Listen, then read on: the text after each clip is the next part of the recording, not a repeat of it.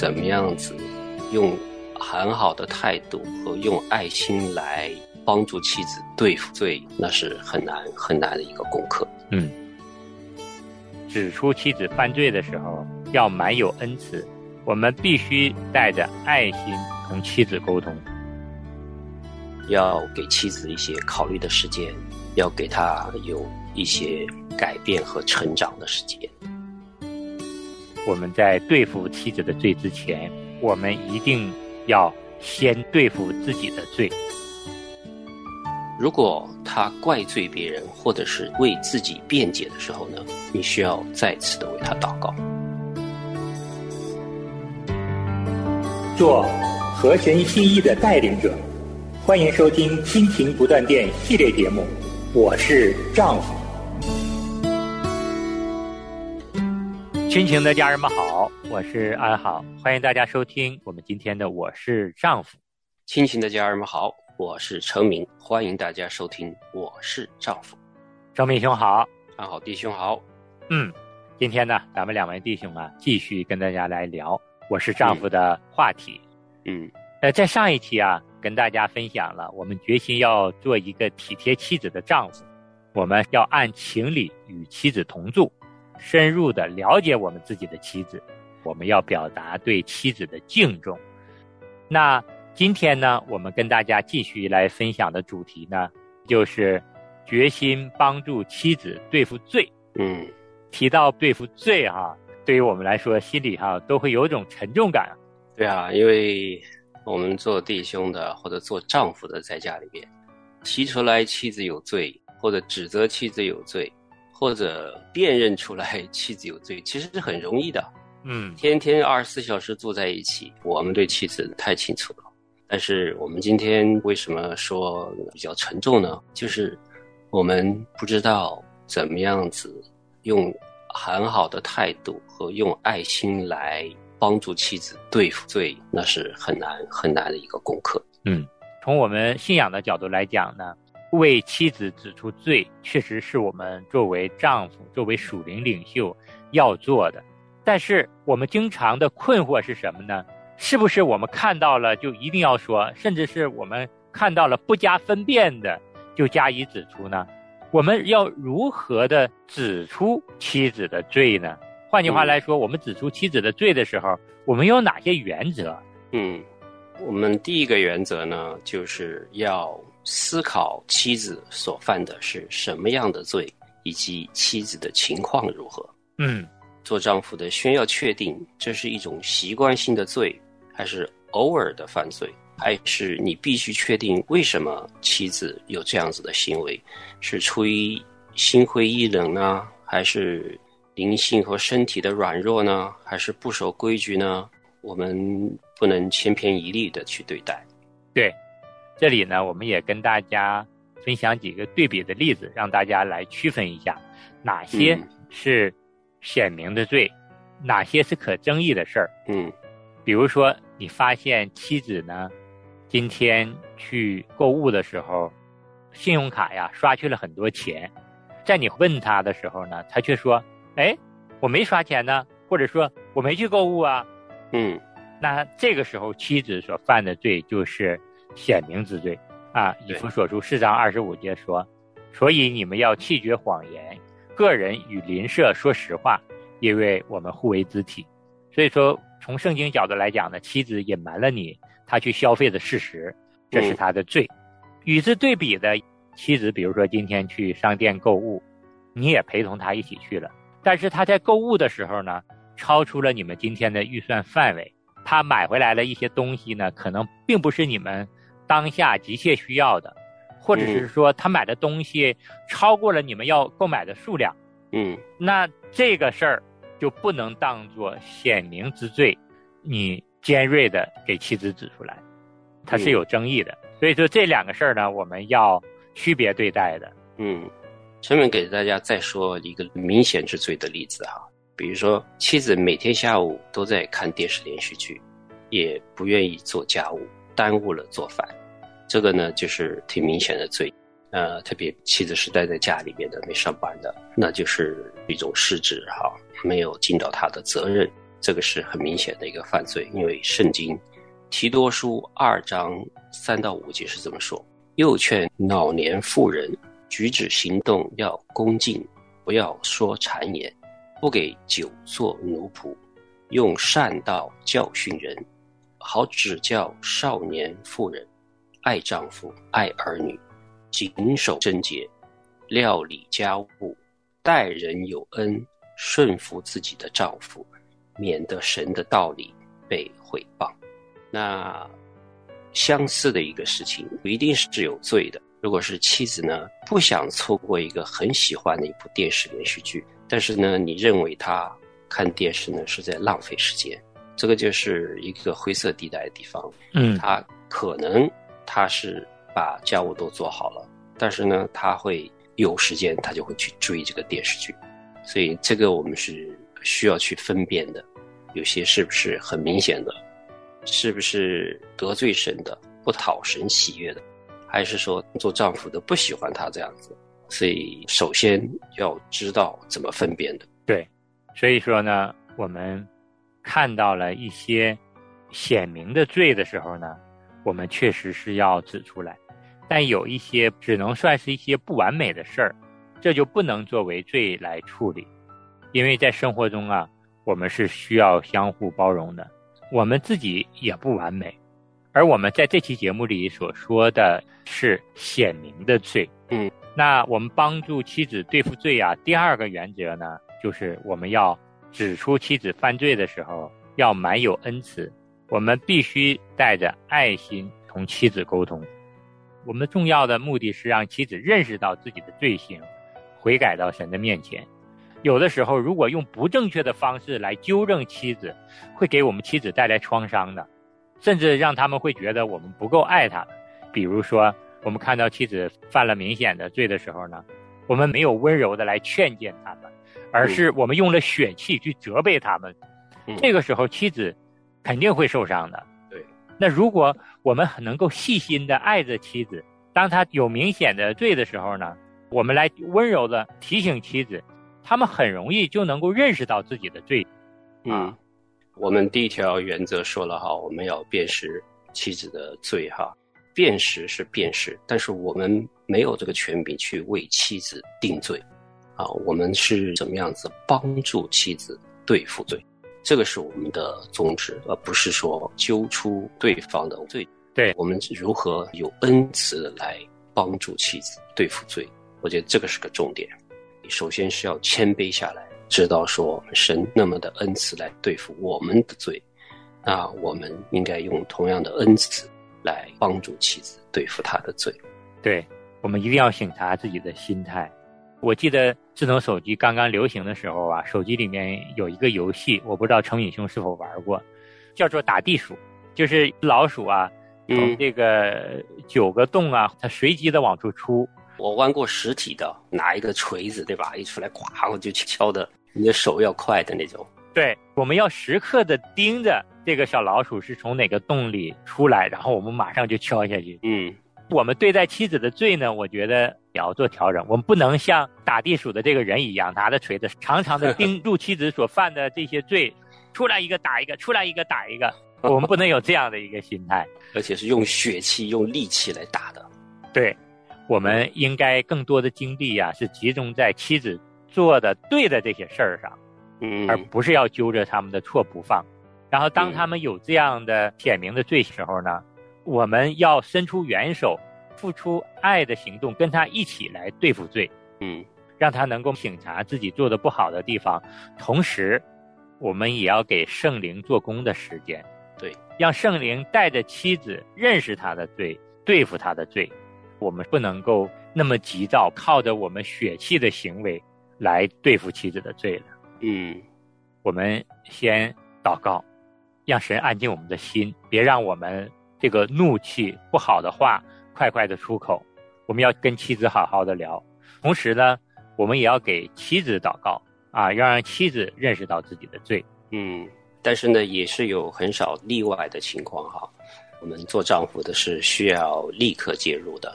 比如说有人身安全呐，比如说在妻子大哭大闹的时候，或者是会伤害到他自己，或者是伤害到孩子的时候，这种是紧急的情况的话呢，当然我们做丈夫的是需要介入的，是要去阻止的，保护他的人身的安全嘛。通常我们是不需要这么做的。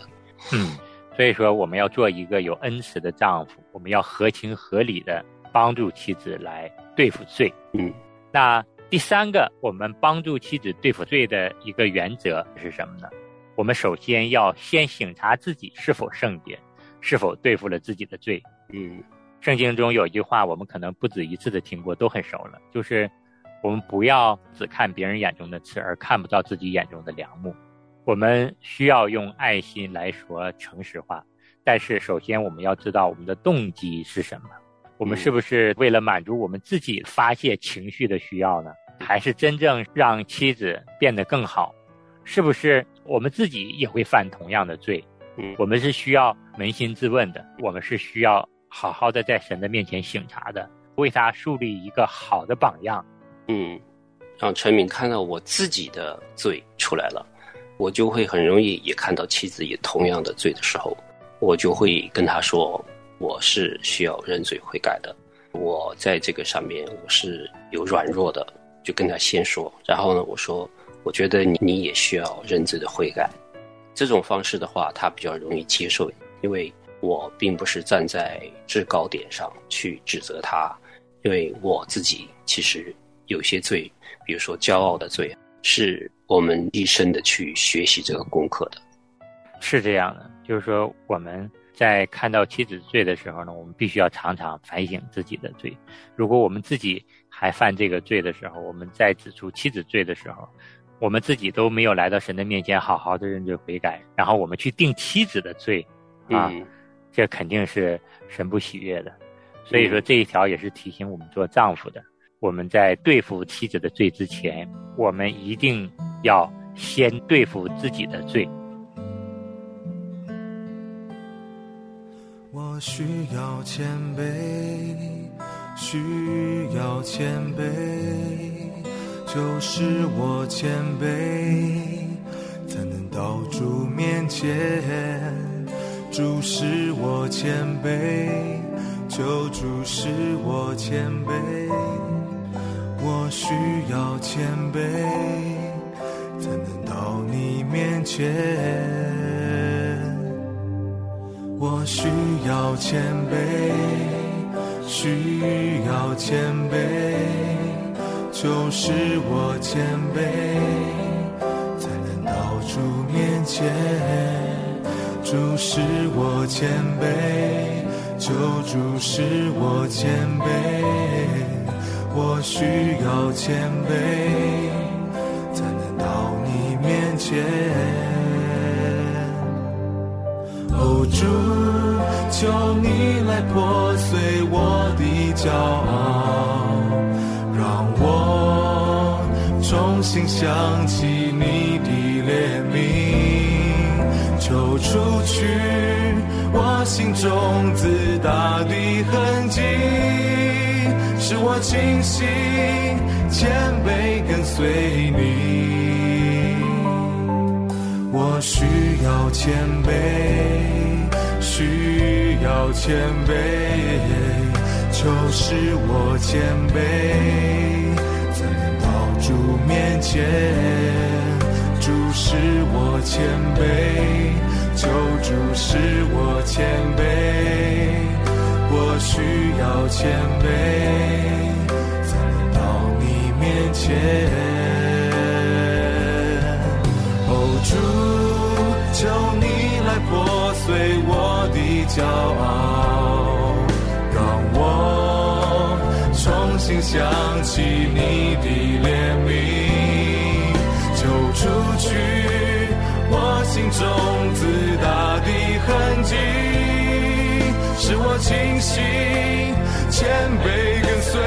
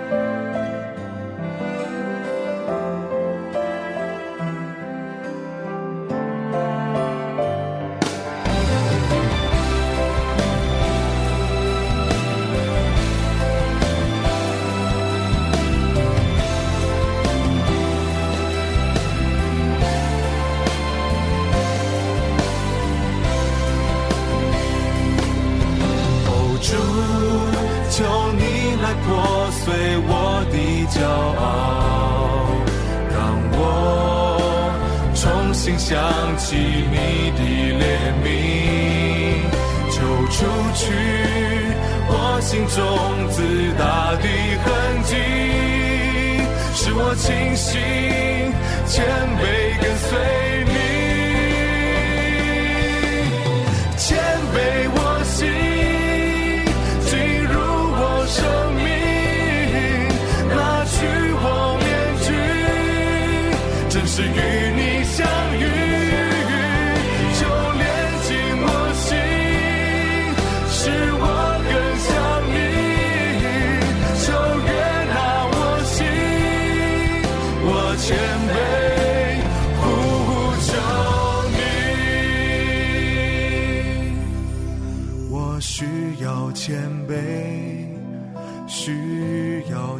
卑，就是我谦卑，才能到主面前。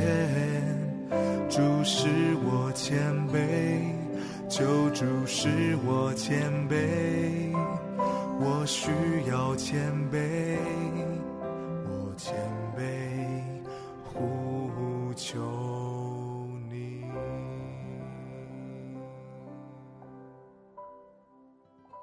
说了这么多，我们给大家说一个详细的帮助妻子对付罪的步骤。比如说，我们的妻子现在对我们的孩子发脾气、大吼大叫，我们温柔的提醒过妻子之后呢，妻子又没有主动的改变，这个时候我们怎么能够更好的指出妻子的罪，帮助妻子呢？我们可以按照下面的步骤来做。第一步呢，要有谦卑怜悯的心，问问我们自己是否也犯过同样的罪。嗯，我们经常也会对孩子大喊大叫。那想一想，当我们对孩子大喊大叫的时候，我们是什么样的一个状态，是什么样的一个心情？此时，我们能不能够用我们当时的心情来去怜悯和体会我们妻子的这个心情呢？首先就是把我们的心要预备好，我们要有一颗谦卑怜悯的心，要同情妻子她此时的这样的一个状态，这样的一个情绪，嗯，这是第一步。那第二步骤就是问问自己是否有同样明显的问题。如果是的话，那么就在跟他说这件事情以前，自己先承认并悔改。对，那第三条呢，就是我们要为妻子祷告，求神让他看到自己的罪，先不要让我们自己怒气的话语呀、不合神心意的话呀，或者是说完了你会后悔的话呀，这么急于的出口，我们先要祷告，求神让他认识到自己的罪。第四条我们在上边也说过了哈，就是要给妻子一些考虑的时间，要给她有一些改变和成长的时间。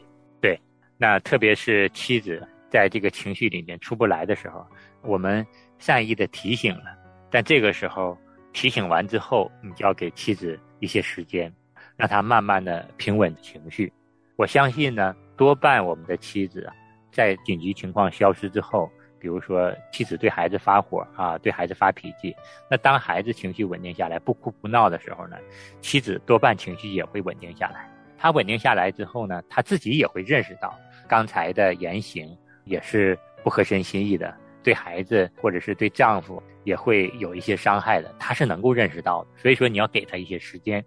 嗯，第五个步骤呢，就是如果你觉得他很难承认，甚至是根本不认识到这个问题的话，你要看到他遇到了什么困难，尽力所能去帮助他，因为有可能他现在是有身体的软弱啊，有些什么病痛啊。啊，有情绪上的问题啊，这个时候就是要讲情的时候，而不是一定要在这个时候跟他讲道理。嗯，这个就让安豪想到了我们在疫情的时候啊，我跟太太都在家里工作，然后我们家的两个孩子比较小，嗯，然后当我太太在安心工作的时候呢，我这两个孩子就缠着我太太要跟他们玩儿。那你想，我太太这个时候工作已经忙得不得了了，孩子又来缠着她，那我太太情绪肯定就不好了。这个时候可能就对孩子大声说了话，那孩子一看妈妈这么大声的跟我们说话，他们肯定就不开心。这个时候我也在工作，我当时就说了一句：“我说孩子都这么叫了，你为什么不管一管呢？”听我这么说，我太太说：“没看我在忙吗？那你怎么不出来管一管呢？”然后下次再发生这样的情形的时候呢，我就会去看一下。如果我太太说她在忙的时候，我为了防止家里战火的升级，我就需要放下手头的工作，我们就可以帮助太太去把孩子接过来，让太太把紧急的工作处理完。嗯，当她处理完了，她情绪自然就稳定了，她也就能够更有耐心的去陪孩子了。嗯所以说这一条就提醒我们啊，当我们发现太太发脾气啊、情绪不好的时候，我们确实要主动的去关心一下他们，问问他们遇到了什么困难。有可能我们帮他解决完之后呢，他的这个不好的情绪啊、愤怒的情绪啊，也就稳定了。嗯，非常好的分享。那我们第六条说的是，如果他怪罪别人或者是为自己辩解的时候呢，你需要再次的为他祷告。对，就是还是需要有耐心。你再次的和他争吵，或者是去责备，其实是适得其反，就是默默的为他祷告。因为这个是人的本性，就是当别人指出我们错误的时候呢，我们第一个想到的就是推卸责任，为自己辩解，我怎么怎么样，然后我遇到了什么事情，等等等等，就是找各种借口为自己开脱。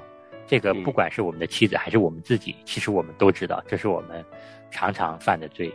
那当我们妻子出现这个状况的时候呢，我们确实就是为他们祷告。就像陈敏兄说的，你无论再跟他怎么争辩，都于事无补。你需要给他一些时间，让他来到神的面前，自己来反思。嗯那第七条呢？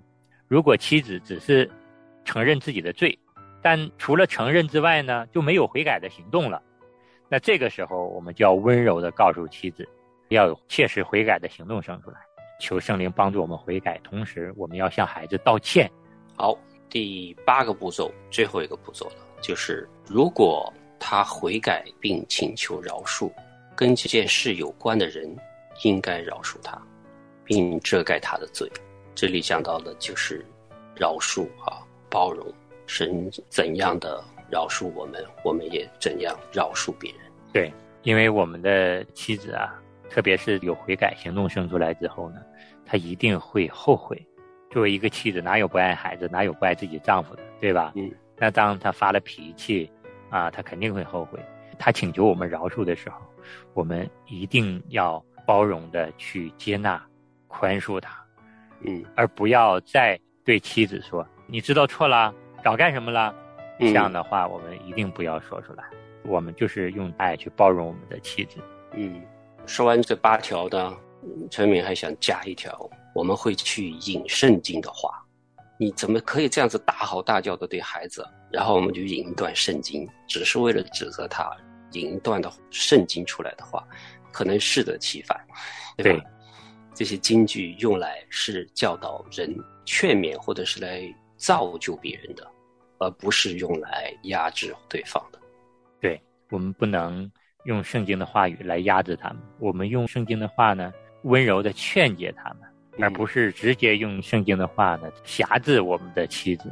嗯不然，我们的妻子不仅是感受到我们言语上的伤害，也会感受到属灵里面这样的一种伤害。那前面呢，我们跟大家说的这些是详细的帮助妻子对付罪的步骤。那有没有一些让我们更容易操作的呢？这里呢，我们也可以把这八条啊总结出简单的四条。第一条呢，就是要祷告，为自己祷告，为妻子祷告。刚才我们也说了，为妻子祷告呢，是求圣灵引导他们认识自己的罪；为我们祷告呢，是求神安稳我们的情绪，更好的来帮助妻子。那第二条呢，就是我们时刻要表达对妻子的关心，并帮助她。我们前面也跟大家说过，帮助妻子对付罪的时候呢，不是为了我们自己的私心啊，我们帮助关心妻子的目的是让她更好的跟神建立关系，更好的属灵上有所成长，更好的在神面前成为圣洁的人。第三个简单的步骤也是我们前面提过，就是给他也足够的时间去成长。对，第四个简单的步骤就是温柔的劝诫妻子，恳请妻子悔改。所以说，这就是这四个简单的步骤：嗯祷告，表达对他的关心，帮助他，给他时间，恳请他悔改。前面我们说的八条，你觉得操作起来太麻烦，不妨在我们帮助妻子的时候，运用我们后面给大家这简单的四个步骤。嗯，我们盼望我们的弟兄们要完全的依靠神，操练祷告，向我们的神寻求帮助，更好的爱我们的妻子，让我们更有智慧，懂得怎样帮助他们更好的对付罪。嗯，那我们今天这期节目就跟大家分享到这儿，我们下期同一时间再见。好，下次同样时间再见。风雨来临的时候，不知道该往哪里走。茫茫十字路口长悠悠，一眼望不到头。你的恩话语就像那日头。爱你的人不会伤心泪流，有了你什么都会有。你的爱一直到永久，不离不弃陪在左右。最艰难的时候你不放手，有勇气继续往前走。你的爱一直到永久，在你的里面没有愁，任凭这世界把心伤透，你始终如一把我接受。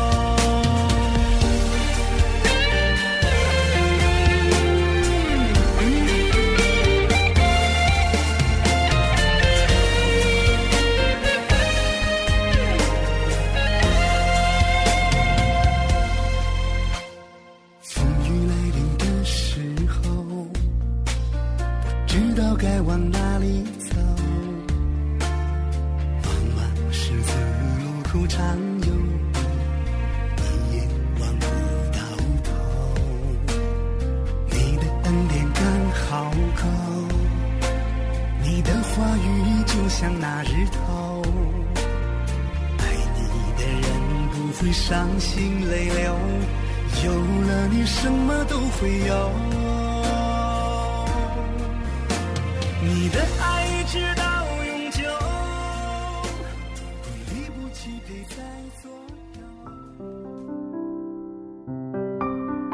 亲爱的听众朋友，现在您正在收听的节目是由良友电台为您制作的，每周一到周五播出的《亲情不断电》，欢迎您与我们联络。我们的电子邮箱地址是 q i n q i n g at l i a n g y o u dot n e t，就是亲情在良友网。感谢您收听我们今天的节目，愿上帝赐福给您和您的家人。我们下次节目再会。